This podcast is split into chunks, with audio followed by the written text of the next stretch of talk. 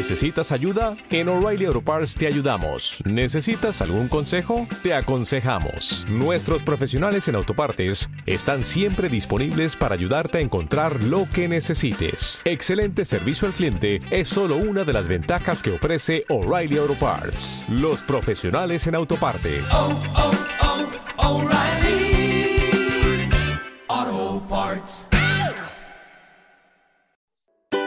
Hola preciosuras, ¿cómo están? Bienvenidos a Mente, Cuerpo y Sexualidad. Su podcast para escuchar temas de salud mental y sexualidad favorito. ¿Cómo están preciosuras? Bueno, bienvenidos a otro episodio de este su podcast de confianza, mente, cuerpo y sexualidad. Ya saben, como siempre, me acompaña el adorable doctor Silvion. Adorable doctor Silvion, Hola.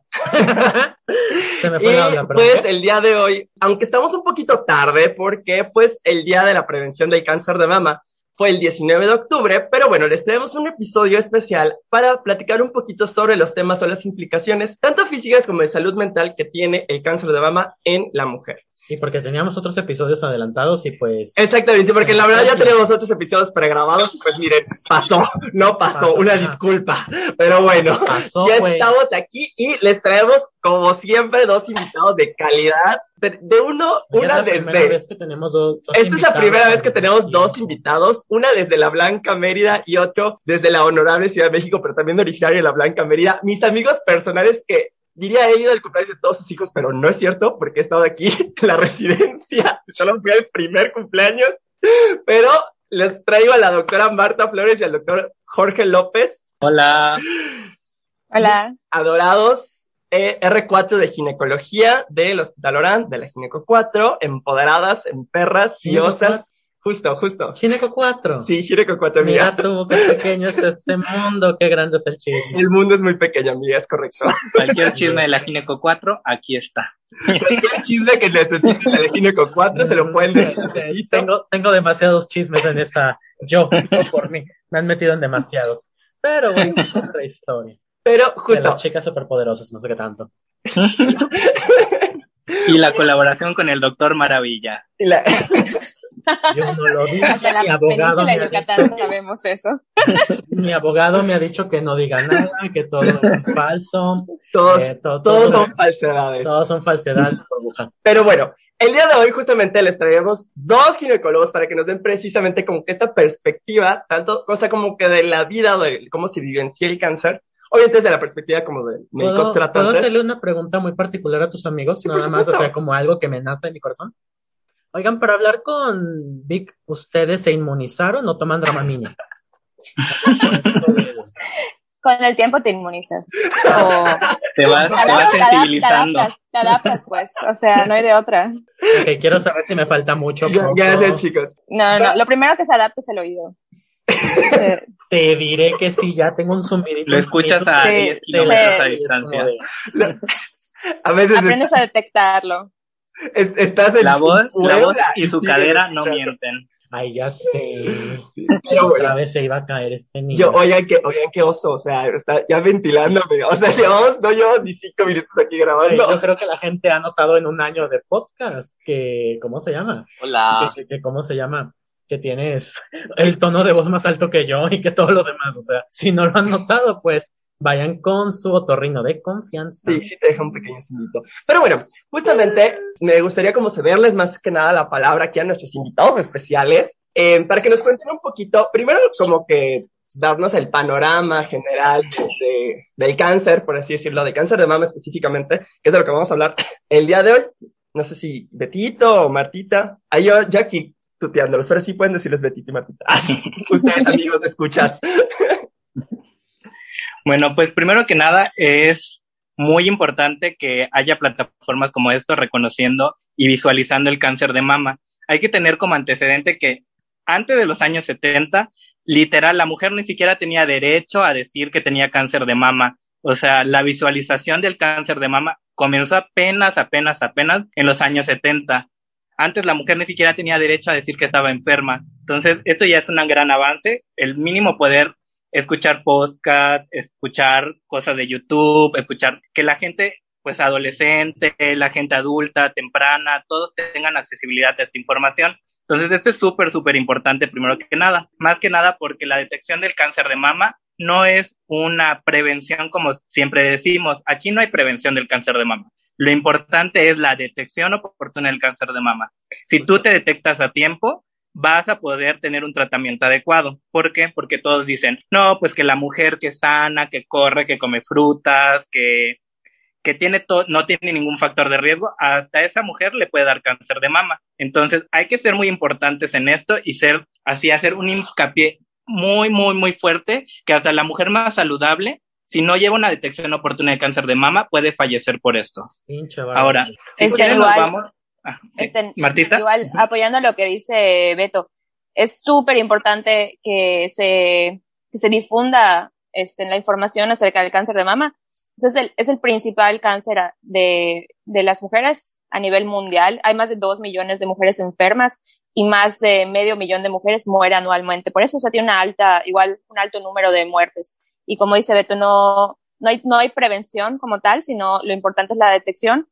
Y en países, por ejemplo, donde hay mejores, este, mejores tasas de, detección y que las mujeres reciben más educación y escuchan más de esto, es donde tienen las mejores tasas de supervivencia y de, y, y de mejoría, a comparación de países como México, que donde todavía eh, todo el tema que es el feminismo, la feminidad, el conocer nuestro cuerpo, hablar, tocarnos, etcétera, es algo que sigue siendo un tabú y que es bien importante eh, que, que salga y que se difunda y que no, es, no tiene nada de malo, pues, tocarse, conocer tu cuerpo, experimentar, este, pero también buscar, eh, buscar anormalidades o cosas que puedan llamar la atención y que puedan llevar a la detección de, de otras patologías, como es muy importante cuando hablamos de este tema.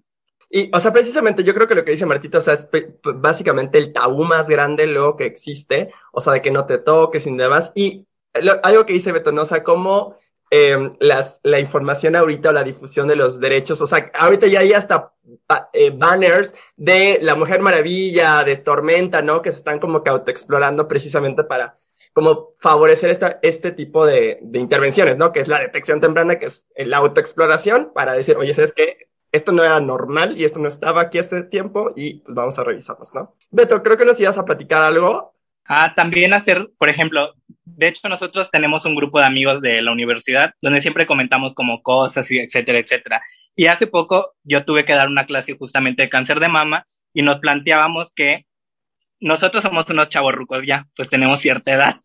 Entonces nosotros tal, vez, tal vez, tal vez haya generaciones nuevas que nos estén escuchando, pero nosotros nos preguntamos a nosotros mismos quién en su educación primaria, secundaria, universidad había recibido alguna educación en cuanto al área de salud ginecológica, de salud mamaria, y básicamente todos respondimos que nadie. Amigas de Cancún, amigas de Yucatán, amigas de Campeche, de Ciudad de México, o sea, y nadie, básicamente nadie recibe este tipo de educación. Por eso es muy importante que mínimo las adolescentes que ahorita nos están escuchando o la gente chaborruca como nosotros, muy de moda. Nos puede estar escuchando en este momento. Pues es importante que sepan de estos temas. Y esto es bien importante porque igual, o sea, creo que lo que le pasa a todas las generaciones es que escuchas la palabra cáncer de mama y piensas en la abuelita, en, en, las, en las viejitas, en tus tías, o sea, amigas de tu mamá, etcétera. Pero es bien importante reconocer que el cáncer de mama hoy en día igual ya se está dando en una gran cantidad de mujeres jóvenes. Eh, y pues son las pacientes que tienen peor pronóstico o, que, o que peor les va, sobre todo que, que lo detectan pues no a tiempo, como habíamos comentado, ¿no? y que además también tienen, o sea, muchas veces es un factor de riesgo también para más implicaciones en salud mental. Pero eso lo veremos un poquito más adelante. Sí, o sea, creo que, o sea, creo que muchas veces, o sea, en todas las noticias, en todos lados ves, ay, como que es el cáncer más prevalente, etcétera. Pero, por ejemplo, eh, estaba leyendo un poco tanto de prevalencia, incidencia y estadística, y creo que algo que me impactó muchísimo es leer algo que ah, hasta el 2020, una de cada 12 mujeres va a tener cáncer de mama en la vida. Entonces eso es algo que, que llama la atención, ¿no? O sea, yo creo que todas las mujeres tienen mínimo 10, 12 amigas o conocidas. Una de esas 12 va a tener cáncer de mama. Entonces es, es, es, un número bien grande y es algo que impacta, o sea, es algo que puedes como que poner a, a tu perspectiva hacia tu persona. Inclusive tienes, estoy segura, más de 12 tías, primas, entre todas en tu familia. Una de esas 12 probablemente va a tener cáncer de mama en la vida. Y lo que estamos diciendo este como grupo de amigos, o sea, literal creo que somos nueve mujeres, tres varones, o sea, digo sí. Sí. O sea, literal, o sea, ya hay 12, somos, somos tres hombres, pero agrega tres mujeres más de la carrera y listo. tocamos madera, pero alguna podría tener en algún momento, ¿no? Exactamente. estadísticamente hablando. También es importante conocer en nuestros casos los factores de riesgo implicados en el cáncer de mama, porque pues tú sabiendo si tienes alguno de estos factores de riesgo, vas a saber que aún mayor la importancia de tener una detección oportuna. Y esos son varios factores. Entre los principales, pues tenemos que seas mujer, ya siendo mujer, ya básicamente ya eres factor de riesgo. No hay que olvidar también en este canal que los hombres también pueden tener cáncer de mama. Entonces, es, una población que también tiene que saberlo. O sea, para que un hombre tenga cáncer de mama, básicamente necesitamos 100 diagnósticos de mujeres para que un hombre tenga cáncer de mama. Pero también no hay que olvidar, aquí somos, hay inclusión. Inclusión, inclusive, inclusión. inclusive, así es. Entonces, primero que nada, ser mujer, ¿no? Luego, otros factores de riesgo, la edad, historias familiares de cáncer, que hayas tenido cáncer, eh, las historias menstruales, la densidad del ma de la mama, mutaciones genéticas, etcétera. Pero lo importante también que tenemos que tener en cuenta es que hay dos tipos de poblaciones de riesgo en México, ¿sí? La población de riesgo importante son dos. Esto no es haciendo hincapié en clasismos ni nada. Esto de hecho lo ponen en, el, en los congresos de Colima, que son los más importantes de cáncer de mama. sí, mira, tú, siempre hay un unicornio especial que habla y dice, güey, yo tengo otros datos. Tú relájate, güey, tú relájate. No, es, meramente informativo, no clasista ni nada de esto, no estamos en contra de nadie. adelantando, adelantando esto. hablando. Pero, pero la primera, el primer modelo va a ser el modelo que ya cambió, ahora tenemos mujeres más occidentalizadas, ¿ok? Que la mujer va a tener una, una alta escolaridad, va a trabajar fuera del hogar, va a tener, por lo mismo de que trabaja fuera del hogar, va a tener un alto índice de consumo de, de grasas, para disminuir el estrés va a tener tabaquismo, alcoholismo, va a haber sedentarismo, va a haber sobrepeso. Recuerden que somos la población con más sobrepeso y obesidad casi de todo el mundo. Va a haber retraso en la reproducción porque obviamente la mujer con todo derecho, o sea, eso yo lo apoyo, eh, pues va a preferir su vida laboral a, tener hijos a temprana edad. Entonces, al tener eso, el primer embarazo ya se da después de los 30, cosa que también es factor de riesgo para cáncer de mama. Ya no va a haber lactancia porque también eso tenemos que cambiarlo. No en todos los trabajos le permiten a las mamás pues poder dar lactancia, cosa que tenemos que luchar para que eso cambie. La lactancia es un factor protector del cáncer. Y es súper difícil, ¿eh? O claro, sea, es sobre todo, o sea, Martita, yo soy doctora, inclusive trabajando en un hospital, bueno, yo soy mamá de dos niños, uno tiene cuatro años y acabo de tener una bebé que tiene un mes y, bueno, a mí en lo personal, pues... Felicidades y está grabando aquí un podcast, amigos, o sea, les digo que no les traemos a cualquiera, o sea, madre R4 con dos hijos y mírenla aquí. Bueno, pues eh, evidentemente soy pro lactancia, o sea, junto con todo lo que lleva mi especialidad y eso, ¿no? Es súper difícil y bueno, nosotros como doctores generalmente no tenemos eh, derecho a incapacidad por tanto tiempo, etcétera. Eso ya son otras cosas, otros temas. Pero, por ejemplo, yo regresé al hospital, en el hospital no hay un lactario. O sea, no hay un lugar en el que yo pueda ir y, y extraerme leche cada determinado tiempo. O sea, tengo que buscar un espacio para mí. Y esto es hablando del tema en un, en un sistema de salud. O sea, imagínense en otros lugares, otras mujeres que son trabajadoras, que quieren, que quieren, o sea, emprender, etcétera es súper difícil y pues es algo que tenemos que cambiar, como dice Beto, es algo que debemos ya normalizar y en todos los lugares, en todos los trabajos, entonces debería ofrecer a la mujer las facilidades para, para la lactancia, solo por los beneficios que ofrece, tanto la madre del producto y pues bueno, en este tema, este, hablando de cáncer de mamas, es algo preventivo, o sea, ayuda a, prevenir o mejorar, este, disminuir los factores de riesgo. Justo. Sí, o sea, y esto que dicen es súper importante. O sea, en, el aeropuerto de Mérida hay un chuchu room que es literal para que la mujer pueda entrar a dar pecho. ¿Qué? Un chuchu room, o sea, porque se dice a las pechos en, Yucatán se dice chuchu. Chuchu. Entonces, por si no lo sabían, aquí también esta clase es educativa, ¿no? Digo, esta clase, este pote es educativo.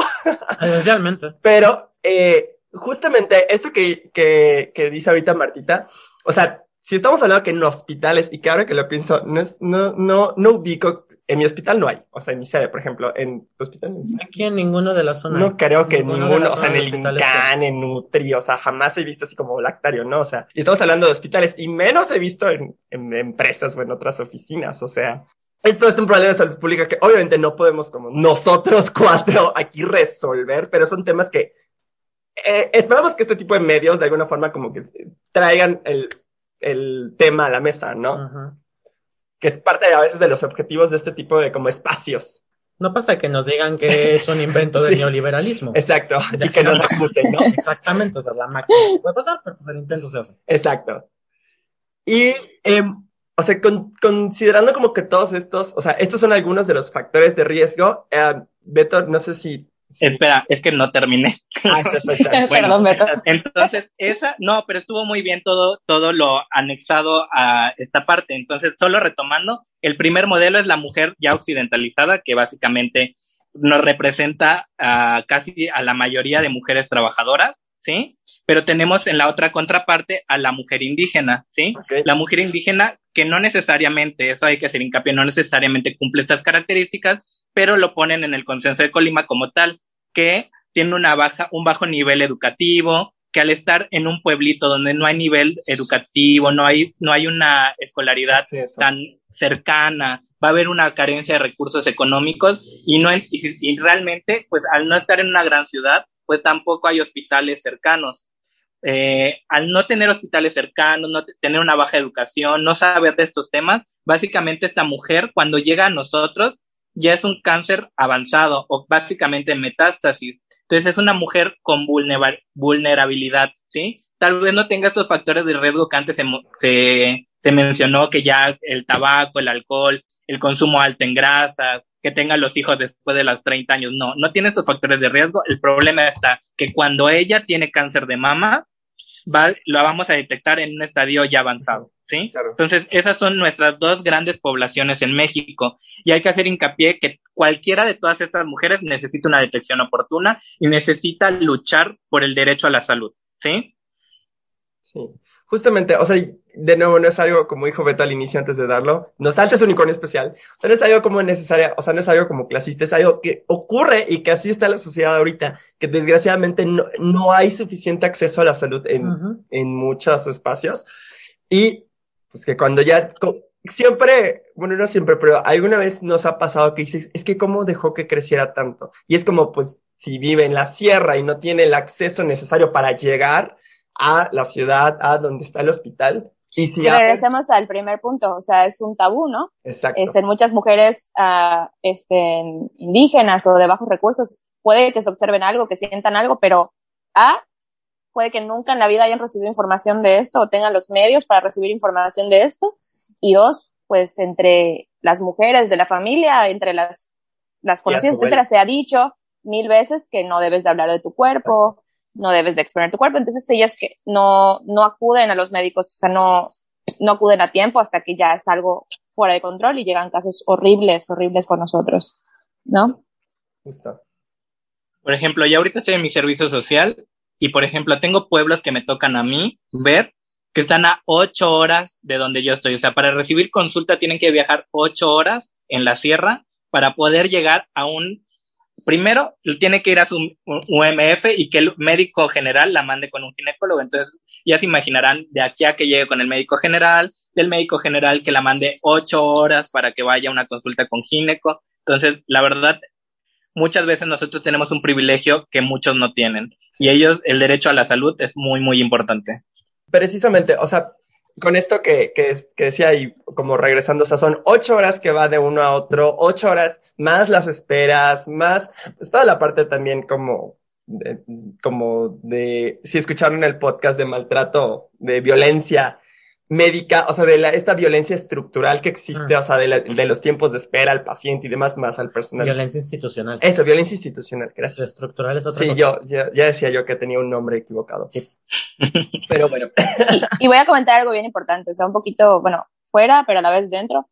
Eh, en lo que es o era el Seguro Popular, ya no se cubre ahora el tratamiento de cáncer de mama, que igual es algo sumamente importante. O sea, si ya hablamos de que es el cáncer más común el que más, este, mata a mujeres jóvenes y adultas y de todo tipo de clases, el cáncer, pues en sí es algo que eh, ocupa mucho dinero y ya no incluye el seguro el tratamiento de esto, ni la cirugía, ni las quimios, ni nada, y pues eso es bien importante que, que haya un cambio a este, a este nivel, ¿no? Pero pues eso ya es hablar de reformas de salud, etcétera, y que no nos toca a nosotros. Incluso el Pero es importante que lo sepan. E incluso el seguro popular o muchas no incluyen que lo vamos a hablar tal vez más adelante, pero luego el proceso de reconstrucción en caso de que se haga una más. Exactamente. Que eso también es un factor muy importante para la mujer. Pero bueno, mira, estamos muy mal a nivel de salud. ¿Cómo te explico que mis pacientes, o sea, van, ponte que viajen las ocho horas para recibir una consulta con gineco. Yo no tengo para mandar a hacer ultrasonido mamario, ni siquiera tengo para pedir mastografía. Si la paciente no puede pagarse su mastografía y ultrasonido, simplemente ahí se queda. O sea, porque no tengo ni mastógrafo, ni siquiera tengo alguien, ni siquiera tengo radiólogo para que haga, para que mande a hacer un ultrasonido mamario. Así de mal estamos. Pero bueno. El lado positivo es que tenemos un tren Maya. Tenemos exactamente, justo. Exactamente. Güey, o sea, chavos, o sea, tenemos un tren Maya. Una por otra, no se puede todo. Un avión, un avión. Un avión. Un avión. Primer mundo. Sí, tenemos, ahí vamos. Evidentemente hubo mucho sarcasmo en mi voz, pero bueno. Justamente, entonces ya tenemos como este panorama de quiénes son como nuestras poblaciones de riesgo y, la, y los factores como más importantes que tenemos que ver y recordando que lo, lo esencial aquí no es como la prevención, o sea, sí. Pensé que le vas a decir, ya te habían dicho que no y te vas a piar y la chingada no, madre. No es la prevención, sino la detección temprana o la, la detección, detección oportuna. oportuna pasando, o sea, ya con, con, este como panorama que ya sabemos como el, panorámico, panorámico estúpida, la, la, amplitud del cáncer, el impacto que tiene y demás, ustedes en su perspectiva, ¿cuáles son como las implicaciones o lo que ustedes ven, eh, cómo se afecta, pues en la mujer como tal? Primero me gustaría escucharlos ustedes, también David, que pues es de género y sexualidad, también él tiene como experiencia, antes de pasar pues a los aspectos de este pod, muchas veces que es la parte como de salud, de mental. salud mental. Pero finalmente este pod también es de sexualidad y cuerpo. Así que tenemos que escuchar precisamente estos puntos. Bueno, es un poco complejo porque, por ejemplo, ahorita en mi residencia lo que más me llega es eh, indígenas de bajos recursos, que muchas veces cuando les dices, bueno, tienes cáncer, el hecho de realizarles una mastectomía o cirugía o algo, pues es, ellos lo único que quieren es es este, que les quitan el cáncer, ¿no? Ok. Y muchas veces yo creo que no se ponen a, a pensar este, en lo que esto implica. Como, o sea, como mujer yo me pongo en sus zapatos y muchas veces, o sea, si alguien me dice, tienes cáncer, lo primero que haría es, o sea, quítamelo. O sea, quítamelo, cúrame y eso. Y yo uh -huh. creo que las implicaciones más psicológicas y, y, y hacia tu persona vienen después. ¿Y qué pasa? Que muchas veces estas mujeres ya no tienen el apoyo durante el tratamiento, sí, este, por ejemplo, nosotros en la clínica de la mujer en el ORAN están acompañadas siempre de, por parte de psicología, que son los que principalmente son los que les acompañan y eso, pero pues muchos terminan su tratamiento o no pueden pagar la quimio, etcétera, lo que sea, después de la cirugía, y es cuando viene el verdadero eh, golpe de la realidad, si queremos decirle así, y ya no tienen este acompañamiento o ya no, ya no lo tienen tan cerca como lo tenían, ¿no? Y en otra perspectiva, pues están las mujeres, estén, como decía, el otro tipo de población que, que yo creo que, si me pongo a pensar a nivel privado, lo, las mujeres o, o que tienen más beneficios, etcétera, lo primero que piensan es esto, ¿no? Uh -huh. Es, me van a quitar la chuchu, como decimos sí. en, como eh, en, Yucatán, ¿no? Sí, o, o, sea, sea que... creo que o sea, yo he tenido la experiencia de cerca con familia, etcétera, y creo que lo primero que les, o sea, lo primero que les impacta no es tengo cárcel, sino es mi chuchu. Me van a, me van a quitar. Me van a quitar la chuchu. Y de ahí es que se desencadena todo. Y yo creo que aquí lo, lo, una parte de las más esenciales es la implicación que tiene, o sea, como que el, lo femenino está en los, en el busto. Eh, lo femenino está justamente como que en el busto, en, el, en los pechos, en los chuchos, como le quieran decir, dependiendo de dónde son ustedes. Y que es, o sea, obviamente cuando reciben el diagnóstico, por eso es tan, eh, muchas veces, impactante o tan traumático incluso, porque pues es lo, lo, que dice Martita, o sea, déjate que si quimio, que si se me va a caer el cabello, que si no sé qué, o sea, lo primero que asocian es, a, a uno, cáncer, cáncer es igual a muerte, ¿no? O sea, como que también esa es una percepción que todos tenemos, o sea, que nos dicen cáncer y es como me voy a morir. Y dos, que, o sea, cáncer de mama y es, me van a quitar, pues, la mama, o sea, me van a, y me van a quitar mi chuchu y ya no, ya voy a dejar de ser mujer. Entonces, no estoy oyendo. Yo estoy muy atento ahorita a la explicación y todo.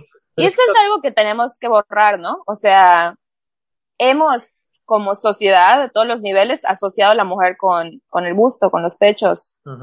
Y es algo que tenemos que quitar, o sea, no te hace más mujer ni menos mujer tener el busto grande, el busto pequeño.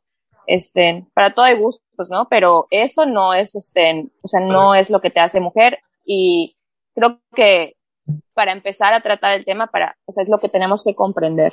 Claro. Y, o sea, te preguntaría igual a ti, Beto, o sea, como de tu perspectiva, o sea, tú, como que en tu práctica o en lo que ves, lo que sabes, ¿no? Em, ¿Cuál crees que es como la implicación más grande que existe luego en las mujeres? O sea, tanto en su salud como, principalmente como en la salud física, en su cuerpo, en su imagen, o sea, lo que tú, lo que las pacientes te llegan a comentar, a decir, a expresar, pues básicamente siento de 15 minutos, ¿no? Porque pues en, en un país como México, que es muy, muy, muy, muy machista, la implicación en la mama es muy importante porque desgraciadamente eh, para la mujer sí importa mucho lo que diga el marido, sí importa mucho lo que diga la pareja, sí importa mucho esto, ¿sí?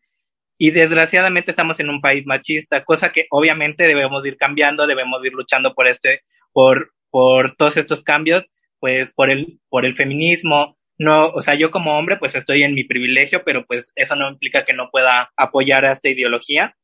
Y sí, o sea, es terrible ver cómo básicamente por lo que piensa el esposo, por lo que piensa el marido, el amante o el quien sea, ellas pues caen en depresión, caen en, en muchas enfermedades pues psiquiátricas también, ansiedad, porque todo esto es una implicación mental también cosa que debemos ir perdiendo, o sea, debemos ir perdiendo todo esto para que la mujer se sienta a gusto, aunque tenga pechos, no tenga pechos, tenga útero, no tenga útero, o sea, la sexualidad no solo implica genitales, por lo cual esto debemos irlo modificando. Muchas veces hasta nos llega nuestro servicio, o sea, ni siquiera se quieren hacer la oclusión tubárica, o sea, para ya no tener bebés, porque piensan que eso les va a quitar feminidad, o sea, feminidad, o sea, y el esposo piensa que al quitarle eso, la mujer ya no vale nada. O sea, como ya no puede traer hijos al mundo, ya la mujer pasa a un plano donde no vale nada y por eso muchas veces ni siquiera se quieren operar, cosa que está obviamente terrible, o sea, terrible. Y nosotros lo vemos desde, desde, nuestro privilegio en una ciudad grande tal vez, o sea, no donde llega este podcast, pero en una ciudad grande donde vemos cosas normales, por así decirlo, pero no vemos lo que pasa en los pueblitos, no vemos las implicaciones que esto tiene en las mujeres indígenas, no vemos la lucha que hay detrás. En grandes ciudades hay un gran movimiento feminista donde está pro el aborto, pro la, pro todos estos temas, pero hay que tener en cuenta que México abarca más que estas grandes ciudades, donde no llega esta información, donde las mujeres están oprimidas y, y necesitamos este cambio. Necesitamos que la mujer sea mujer, no por los genitales, no por las mamas, no por nada de esto. Entonces, esto está en nosotros y en nosotros educar a las nuevas generaciones. Esto como que dice Beto, ¿no? O sea, como las implicaciones, o sea, yo creo que el cáncer de mama, al menos en perspectiva de salud mental, es como de los como más estudiados, o uno de los más estudiados. Porque es de los más prevalentes. Porque es de los más prevalentes, evidentemente, ¿no? Eh, y justamente la mayoría de los factores que se asocian, o sea, obviamente lo más prevalente, como todo en salud mental y todo en psiquiatría, pues es depresión y ansiedad. Depresión, hasta 20% de las pacientes van a tener un trastorno depresivo mayor y hasta 16% van a tener ansiedad, una, algún espectro, ansiedad generalizada, fobia específica, algo, ¿no? ¿Qué es lo importante? ¿Qué es lo que dice Martita? No, o sea, como que, por ejemplo, en sociedad que está la parte de la clínica de la mujer y el apoyo psicológico. Porque al, el recibir el diagnóstico es un parteaguas en alteraciones posibles de salud mental. Ah, es un parteaguas entre alteraciones posibles de salud mental que puede estar ocurriendo y porque justamente lo que decíamos hace ratito, ¿no? El impacto que va a tener en la autoimagen y en la percepción de feminidad. Otro punto importante es em, las reacciones que ocurren prácticamente todas las mujeres van a tener una reacción adaptativa, que es este como periodo de duelo, que es normal amigos que me interconsultan esas reacciones, que está llorando. Llegan a estar mamando, la gente llora cuando le dices algo triste, ¿no? Sí, o sea, gente, amigos oncólogos que luego nos interconsultan porque es que la paciente no deja llorar y yo, ah, pues, ok, le dijiste algo, sí le dije que tiene cáncer. ¿Cuándo se le dijiste? No, hace como media hora. Tal vez si a mí me dices que tengo cáncer, también me ponga a llorar un ratito, ¿no? Mira, no Mira, acá a ti si te digo que alguien está sangrando, tampoco sabes qué hacer. Entonces, por favor, deja de quejarte. Sí, sí, sí. Pero ponemos una gasa y en lo que se nos ocurra. Pero nos van a llamar, nos van a llamar. Ah, Así que ah, pero también tengo derecho a llamarte si lloran.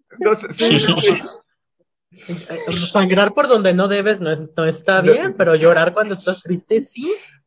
Sí, pero no, no sabemos manejar eso, ¿eh? O sea, no. Bueno, pero en general está bien, está bien que, se, que vaya igual un psiquiatra a checar a la sí, de mama y ver cómo, cómo está psicológicamente, cómo está siempre decimos esta mamada, pero realmente sí, sí, o sea. que lo que pasa es el proceso adaptativo. Simple y sencillamente, no es que no queramos hacerlo, así hay que aclararlo, pero simple y sencillamente es como de a los cinco minutos de que está llorando, tiene que estar llorando. No podemos, no es como que esté reaccionando mal o podamos valorar ahí. Es como si quisiéramos valorar. Como, como el meme de ya no estés triste, ¿no?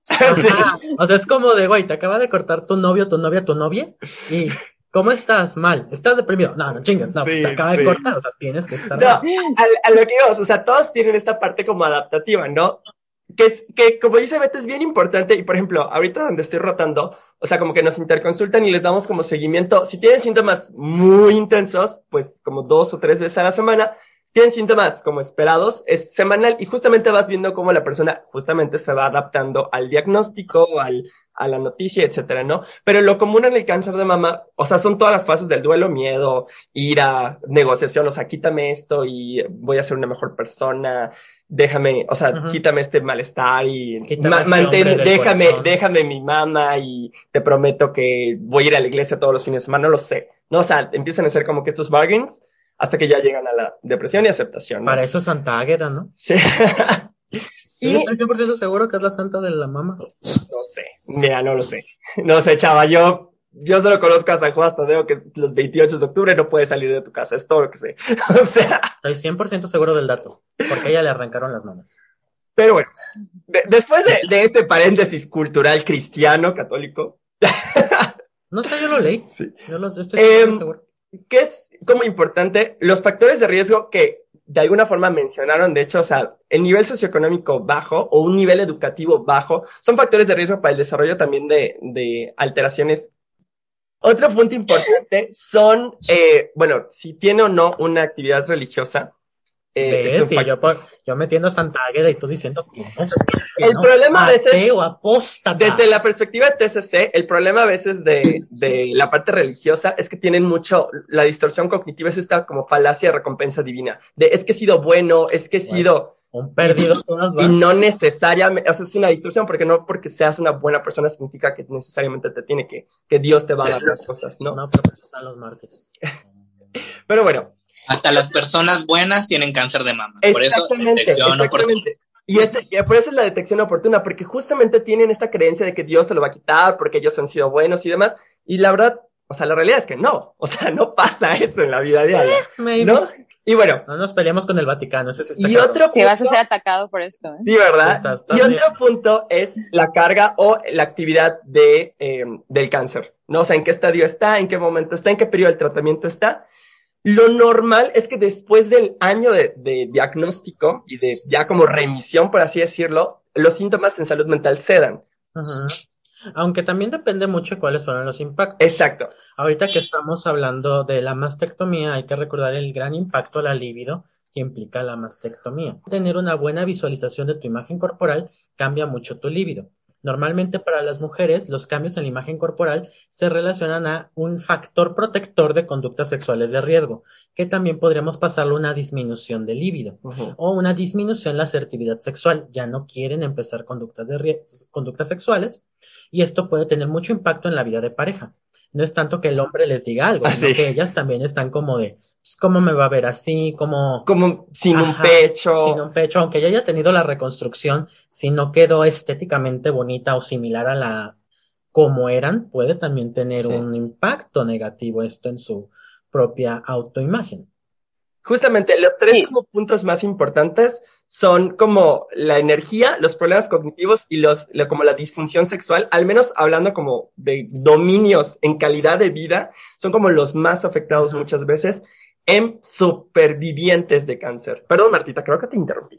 No, no, no, o sea, quería opinar que sí, o sea, como mujer es, es, o sea, es la realidad, que todo el tema sexual y eso implica mucho de cómo me veo, cómo me siento y cómo estoy, o sea, y si lo quiero compartir, o sea, y hay, hay mujeres que les pesa un poquito más esto, de, ay, engordé 5 kilos, este, no te sientes cómoda, ay, este, y me puedo imaginar el, el impacto que tiene, ah, no tengo un pecho, no tengo una mama, claro. este, ¿cómo me van a ver así? Y muchas veces, la realidad es que, bueno, eh, todos mis amigos hombres con lo que he aprendido y eso es que a ellos no les importa. No, es más, entre nosotras como mujeres que hemos creado esa idealización porque nos han educado que los pechos los hace mujer o nos hace más femeninas o, o, o te han educado que a los hombres les gustan los pechos y no necesariamente es así y que es bien importante.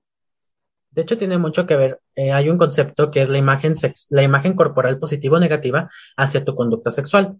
La mujer, una imagen, una imagen corporal positiva o neutra no le afecta en su vida sexual, pero una negativa sí la reduce bastante.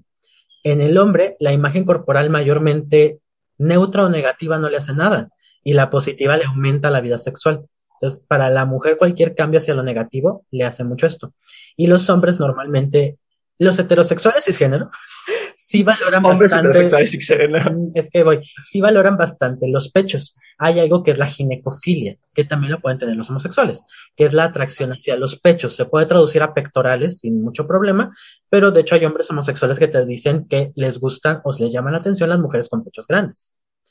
Lo cual sería simplemente un concepto muy primitivo, llevado hacia la reproducción y lactancia, claro, como un concepto de cuál es mejor candidata reproductiva desde un concepto más meramente animal. Claro. Justo, pero yo creo que esto es lo, lo base, ¿no? O sea, finalmente es hasta cierto punto como instintivo, o sea, pero esto que, que, comentaba como, como Martito es esta pauta que las, uno, la mujer por educación se va enseñando precisamente esto. O sea, de que a partir de... Yo quiero contradecir. No se va enseñando, le van enseñando. Bueno, por eso le Exactamente. Recuerda que la educación sexual uno, nos dividen. Hombre y mujer no aprendemos ah, lo mismo. Y dos, la información sexual de la mujer es para el embarazo. Prepararse, ser mujer, que es lo que le llaman menstruar. Cuando menstruas es que te estás convirtiendo en mujer, tus pechos van a crecer y vas a tener la oportunidad de embarazarte. Perder cualquiera de estas cosas es perder el ser mujer, porque es la definición que se maneja. Parece una tontería del discurso, pero ahí está dada. Primera en te lo enseñan. Exacto. Primera desde que eres, pequeña. y cualquier cosa que pierdas de esas estructuras, dejas de ser mujer, porque eso es ser mujer. Ser mujer es ser reproductiva y amamantadora. ¿Pierde una de las dos? De hecho, básicamente para, para la población general, o sea, ya te comienzas a convertir en mujer en cuanto se te están desarrollando las mamas. Ya no eres niña, ya eres básicamente mujer. Ya es mujer, ya tiene mamas. Estúpida.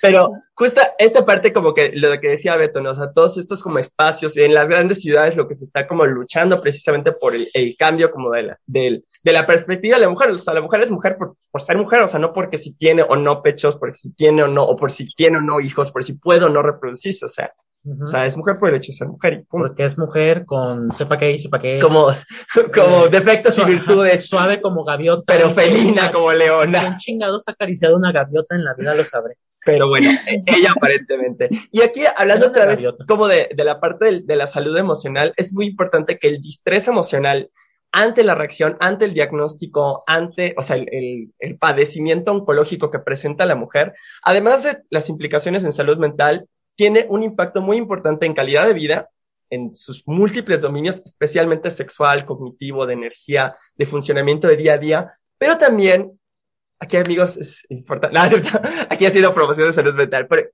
por eso las clínicas de la mujer generalmente tienen apoyo de salud mental porque también implica una falta de adherencia terapéutica. O sea, los síntomas depresivos o los síntomas ansiosos o la preocupación como excesiva, pues obviamente también va a tener una implicación de que pues, si de todas formas me voy a morir, pues ¿para qué me tomo, vengo a la quimio? ¿Para qué hago que mi familia gaste todo? Porque pues el cáncer es hasta las, las personas como económicamente como estables, un diagnóstico de cáncer significa un reto de no sé si vamos a poder como enfrentar este Aquí también me gustaría hacer otro énfasis un poco importante en la educación feminista machista.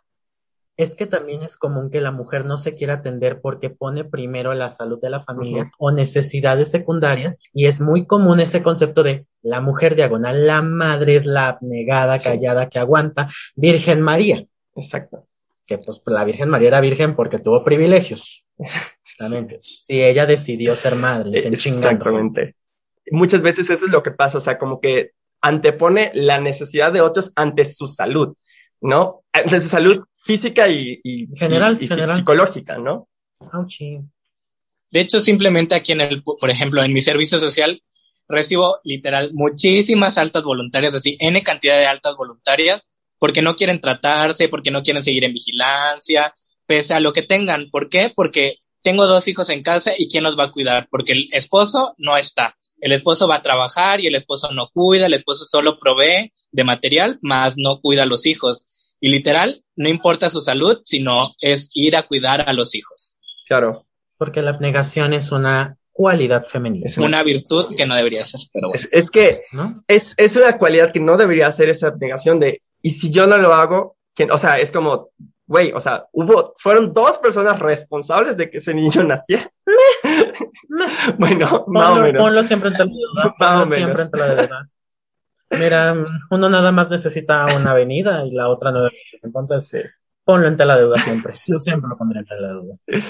Pero bueno, este, o sea, esta parte como de los síntomas como de salud mental o del impacto en calidad de vida, como que también es súper importante. Y la mayoría de los estudios lo que marca como en supervivientes es que el hecho de tener una como reconstrucción mamaria favorece un poquito la parte, o sea, sí existe una mejora en cuanto a la parte sexual, en cuanto a la parte de, de ansiedad, en cuanto a la parte depresiva. No necesariamente en cuanto a la energía, los otros síntomas físicos, linfedema y demás, ¿no? Si es que llegan a tener alguna, como, alguna secuela. Mm, ¿Alguna complicación? Sí muchas de estas mujeres, no sé ustedes como en su experiencia, pero, o sea, es como, siempre están como solas y esta soledad es esta, un, un factor también importante en cuanto, al menos en síntomas de salud mental, depresión, ansiedad tienen efectos en calidad de vida, pero es como que, ah, es que mi mamá es la que cuida a los niños, mi esposo es como que el que está trabajando. Y es como, o sea, son cosas que son necesarias hacer, pero muchas veces a la mujer se le ve sola en, sus consultas. Al menos eso es lo que me ha tocado ahorita que he estado como un poquito más en, en directo con, con, situaciones oncológicas. O sea, que la mujer como que está sola en, en la mayoría de sus consultas, en la mayoría de sus vueltas. Y pues lo que sabemos como que en, diagnósticos de enfermedades como muy importantes que necesitan un trasplante o así, es, pues son tres puntos o tres redes de apoyo, el apoyo como económico, el apoyo moral, emocional, ¿sí? Y el apoyo instrumental, ¿quién te acompaña? Tienes el que como que te hace como la compañía en tus citas, ¿no? Entonces, eso es como algunos de los puntos. No sé si a ustedes cómo les ha pasado. A mí eso es lo que me ha llamado la atención en general. Bueno, este, en esta parte voy a hablar, como mujer y tal vez no todas se vayan a identificar conmigo, ¿no? Pero digo, la parte de, la salud mental eso no, no es lo que yo veo día a día. Y pues muchas veces no me pongo a platicar en esa perspectiva con las pacientes, ¿no? Pero hay muchos que sí te comparten, etcétera como mujer y como mamá y como esposa, pues yo podría pensar o llegar a pensar de que si algo me pasara, o sea, si me dieran un diagnóstico, etcétera, yo creo que haría la mayoría de las cosas solas por el simplemente, por el simple hecho de no, de, o sea, lo que decían ustedes, ¿no? De que no quiero que, que mi familia me vea a mí sufrir, a mí llorar, este, que mis hijos me vean así, o sea, como que frente a ellos haría todo lo posible para, para ocultarlo, ¿no? Que no, pues no, no es correcto. Y es como esto que opinaban antes, que es algo que no sé si hemos aprendido como mujeres, instinto materno, no sé, pero pues yo como mujer les puedo dar esto, o sea, que primero, lo primero van a ser siempre mis hijos y mi familia y ya luego me voy a poner yo y tal vez no es lo correcto en cuanto a salud mental, pero es lo que hacemos o lo que he visto que hacen y es lo que yo haría. Es que aquí entraríamos más al tema de la resiliencia personal. Hay quienes no necesitan tanto apoyo y hay quienes necesitan más. Bajo un concepto muy básico de esto que dice Víctor es que No existe esta estructura de voy a pedir permiso para llevar a mi pareja al, ¿cómo se llama? Al doctor. No existe esa estructura dentro del concepto matrimonio o dentro de, de, la figura del matrimonio no existe este acompañamiento dentro de lo que uno piensa. Matrimonio uno simple piensa tener hijos y ya. Eso es un matrimonio heterosexual pro familia. Ya, no es nada más. El acompañamiento psicológico no está dado ahí. Sí, lo siento, pro familias. Sí, pero bueno, en cuanto, al menos en cuanto a salud mental, las características más importantes es como ansiedad, depresión, obviamente como de casi todo, en todas las situaciones o padecimientos crónicos, pero los supervivientes lo que manifiestan mucho es, o sea, ansiedad, depresión, si tuvieron quimioterapias, este como chem brain, son como muchas disfunciones cognitivas en atención, memoria y concentración, principalmente posterior a los tratamientos. Y que los que tuvieron como mastectomía, que realmente si tienen esta oportunidad de la reconstrucción, al menos en ciertos aspectos como de dominios de salud mental, realmente existe una mejoría. Bueno, ocho como punto importante es pues el evento traumático que significa la pérdida de la mamá, ¿no? Ay, perdón pues es que, pues no sé qué estás haciendo, chintrole, pues tú vas tú solo, yo no sé, no ando el mundo. Bueno, si es que el estrés postraumático, obviamente, todo, cualquier enfermedad crónica degenerativa en la cual, de hecho, yo pueda tener el miedo a que va a regresar dicha enfermedad, me tiene que causar estrés postraumático hasta cierto punto. Y el cáncer de mama no es la excepción. Hay una gran cantidad de personas eh, sobrevivientes que continúan con el trastorno de estrés postraumático. Ok, y esto pues también es un gran problema porque la mayoría pues mm, van a tener este miedo constante de que les va a regresar el cáncer en cualquier momento. Y cualquier síntoma, signo, cualquier dolor que sientan, pues obviamente eh, va a generar otra vez este miedo. Se supone que una de cada cuatro mujeres con diagnóstico de cáncer de mama va a presentar también el diagnóstico de estrés postraumático a largo plazo. Sí, y algo como bien importante, de hecho, parte del tratamiento, bueno, al menos en parte de, de tratamientos psicológicos, o sea, la terapia cognitivo-conductual enfocada a supervivientes, justamente el objetivo es tratar la vulnerabilidad o la percepción de vulnerabilidad que siente la paciente. Lo cual está cabrón porque saben que el riesgo está latente. Es que eh, justamente es lo que me gusta de como el, enfoque cognitivo en la ansiedad. No, no atacas la probabilidad o la posibilidad porque sabes que ahí está, sino que tanto tú te percibes como en riesgo y qué tantos síntomas estás presentando y las estrategias como para el manejo de esos síntomas, porque el riesgo ahí está. O sea, el riesgo ahí está o la probabilidad ahí está, ¿no? Yo creo que algo importante. Ya como para terminar. Ya como para ir cerrando, es eh, pues, prevención. La prevención. Bueno, la detección oportuna, que es lo que hemos ido estado, estado diciendo, ¿no? Y aquí, Betito nos va a decir así como, ¿cuáles son, en qué momentos, a qué edades? Que nos lo diga alguien que, nos lo diga alguien que sí sabe, ¿no? Porque pues, puede estar inventando cosas. Bueno, pues mira, tenemos varias etapas en la mujer y dependiendo de la etapa en la que está, va a ser el tipo de diagnóstico oportuno, ¿no? Primero que nada, tenemos que a partir de los 18 años se debe de llevar una autoexploración, no a los 35, no a los 20. Tienes 18 años, ya comienza tu autoexploración. ¿Cuándo se debe de realizar esta, esta autoexploración? En el día 7 después de terminar tu menstruación. Termina tu menstruación, siete días cuentas y ese día, al séptimo día, es cuando te comienzas a checar ¿Por qué? Porque las mamas en ese momento no están tan alteradas por las cuestiones hormonales de la menstruación o de la ovulación, etcétera, etcétera. Entonces es el momento ideal para checártela. Siete días después de terminada tu menstruación, o sea, el octavo día, entre el séptimo y el octavo día, ¿ok? Después de los 18 años, la siguiente etapa, esa solo tú te vas a estar checando, a los 18 solo tú.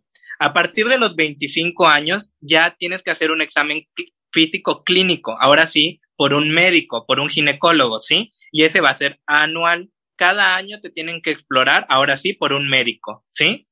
De los 25 hasta los 35 años nos vamos.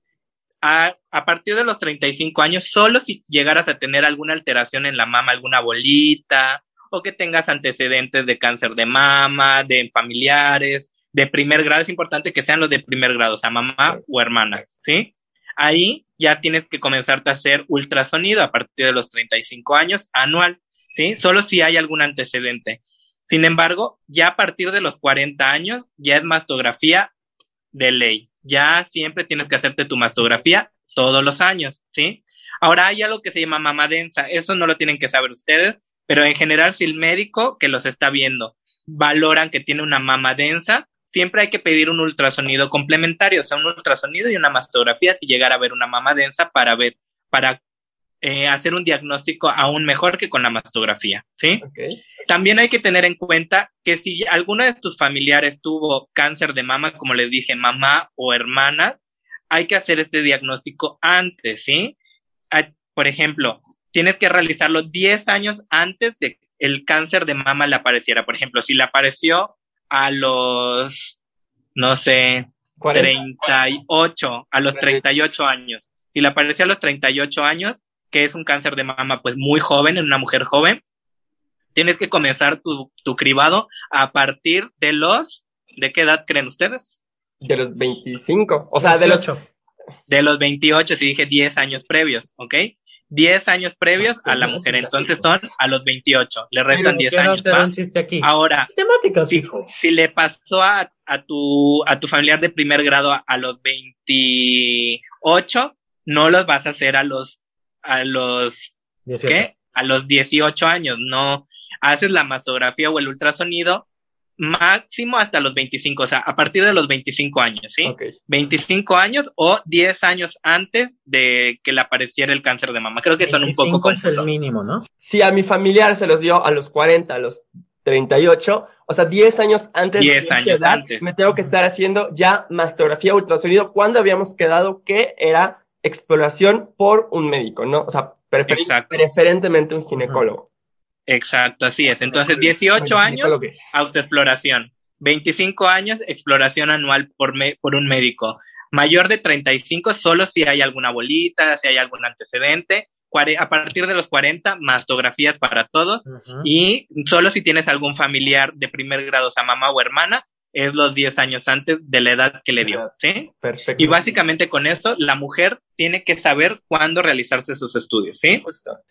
Su vida está en tus manos porque tú ya sabes qué es el cáncer de mama y qué es la mastografía. Oblígala. Bueno, Exacto. no está en tus manos, bueno, pero no, no me refiero, oblígala. No puedes obligar a una mujer sobre su salud reproductiva. Entonces, Exacto, pero bueno, a lo que voy, instruyela, instruyela. Sí, instruyela, te la, la eso sí, eso sí va. Sí. Así es. Sí, justamente. Y pues creo que sería todo. No sé si tengan alguna otra duda ustedes en cuanto a lo ginecológico. No, yo creo que, yo creo yo que... creo que sería, está bien, es bastante buena la información, sí. muy puntual, muy concreta, muy directo a puntos, a metas. Sí, y, sí. y muy, muy como, sobre todo esta parte, obviamente, ya ahorita como lo más, o el core, ¿no? O sea, hablamos como los factores de riesgo, cómo, cómo se vive la parte de la mujer, que la salud mental, y ya ahorita, esto, lo objetivo, ¿no? O sea, la, el, la detección oportuna y las edades en las que tenemos que estar. Conocen su mamá sana a los 18, van a poder reconocer que no es normal en su mamá, por eso tóquense, tóquense y tóquense. Estamos para romper tabúes y para eso estamos. Hay Exacto. que romper tabús. ¿Y a quién le importa? Lo que, lo que yo haga. Lo que yo, ah, haga lo que yo diga. Lo que yo haga. Yo soy así, así seguiré y nunca, nunca cambiaré. cambiaré. Y pues, muchas gracias por acompañarnos. Eh, Martita, te amo preciosa, espero ya verte pronto. Y más, bebé. quieras dejar una red social, dónde te pueden seguir, dónde pueden seguir a la doctora Marta. Pues muchas gracias este, por la invitación. Me, me gustó mucho esta dinámica. Está bien divertida. La verdad me da un montón de pena, pero pues bueno, espero poderles haber aportado, aunque sea un poquito de algo. No, sí, en, un buen. en, esta, en esta vida. Eh, me pueden seguir en Instagram, arroba martitaflores26 y en Facebook, en, no me sé mi Twitter, güey. En, en Twitter está como Martita Flores. De todas formas, cuando, Se lo cuando suba, se los vamos a poner en, los, en, la, Cuando en la descripción. suba. Pero cuando, cuando comparta el, el, el episodio, ya les pongo ahí su arroba para que sigan a la, a la doctora Martita. Este, así como al, a, Beto creo que no tiene Twitter, pero bueno, no importa. Y pues me Ya, despido ya tengo, ya tengo. recordándoles No nada más, autoexploración todos los meses, por favor, y acudan a su médico mínimo una vez al año, su ginecólogo de confianza. Ya nosotros, Betito y yo, en cinco meses ya vamos a ser ginecólogos. Ahí nos pueden buscar en Mérida. Y muchas gracias. No, mil gracias por acompañarnos. Gracias, un gusto. Y ahora, muchísimas gracias a nuestro, a mi queridísimo Amix precioso, que ahorita está, ya no está en la Gineco 4, está en otra, en una comunidad cercana, pero no tan cercana. Betito, hay ocho horas de distancia con un pueblo no cercano. No, eso es cuatro, ¿no? Estoy a seis horas de México porque no hay tanto. Eso no es cercano. No hay tanto transporte. Sí, no es tan cercano. Si te dos horas de la ciudad de Puebla, dos horas de la ciudad. te conviene más un avión que el carro, ¿no? No, pesa dos horas de Puebla, entonces. Dos horas de Puebla. Sí, sí, sí, es cercano. Está, está cerca de un lugar donde la gente se cae con ciclovías. Tampoco cuenta. Eh, eh. A muchos tipopes no les gusta esto. Levanten las patas, chingado. Pero, bueno, Betito, eh, muchas gracias por acompañarnos. ¿Nos, quieres compartir igual tus redes sociales? Claro, pues bueno, eh, mis redes sociales es Facebook, estoy como Jorge Alberto LP, y LP no es la LP del médico, sino porque soy López Pérez, ¿ok? Es, es la LP del médico, no le hagan caso. libertinaje. Y en Instagram estoy igual, Jorge Alberto LP, ¿sí? Ahí me pueden seguir, cualquier duda que tengan de estos temas, igual me pueden mandar un mensajito, y ahí les contestamos todas las dudas que tengan. Si quedó algo, tratamos de ser muy concisos en este, en este medio, pero cualquier duda me pueden ahí escribir y mandar cualquier cosa. ¿sí? Claro que sí. Ay, pues muchas gracias por acompañarnos. Espero, más, espero te haya gustado como la dinámica y más adelante también. Sí, estuvo divertido. Está bien, si, si quieres incluirte. Y pues muchas gracias a todos por acompañarnos en este podcast, en este episodio, perdón, de, del pod en un poquito atrasado comparado con la fecha que era el 19 de octubre, pero pues les teníamos el podcast especial del Día del Médico, entonces por eso fue que este lo, lo subimos lo subimos unos días después, bueno, un par de semanas después, ¿vale? pero casi es, un mes. dos semanas, güey, no fue tanto. Dos semanas. Bueno, síguele, síguele, síguele. Pero bueno, eh, Muchas gracias, como siempre, por acompañarnos. Se despide el doctor histriónico preciosidad. Saben que los amo con todo el corazón. Y mi, el adorable doctor Silvion. Bye. Ya saben. Y pues bueno, los dejamos. Muchas gracias por acompañarnos en este nuevo episodio de Mente, Cuerpo y Sexualidad.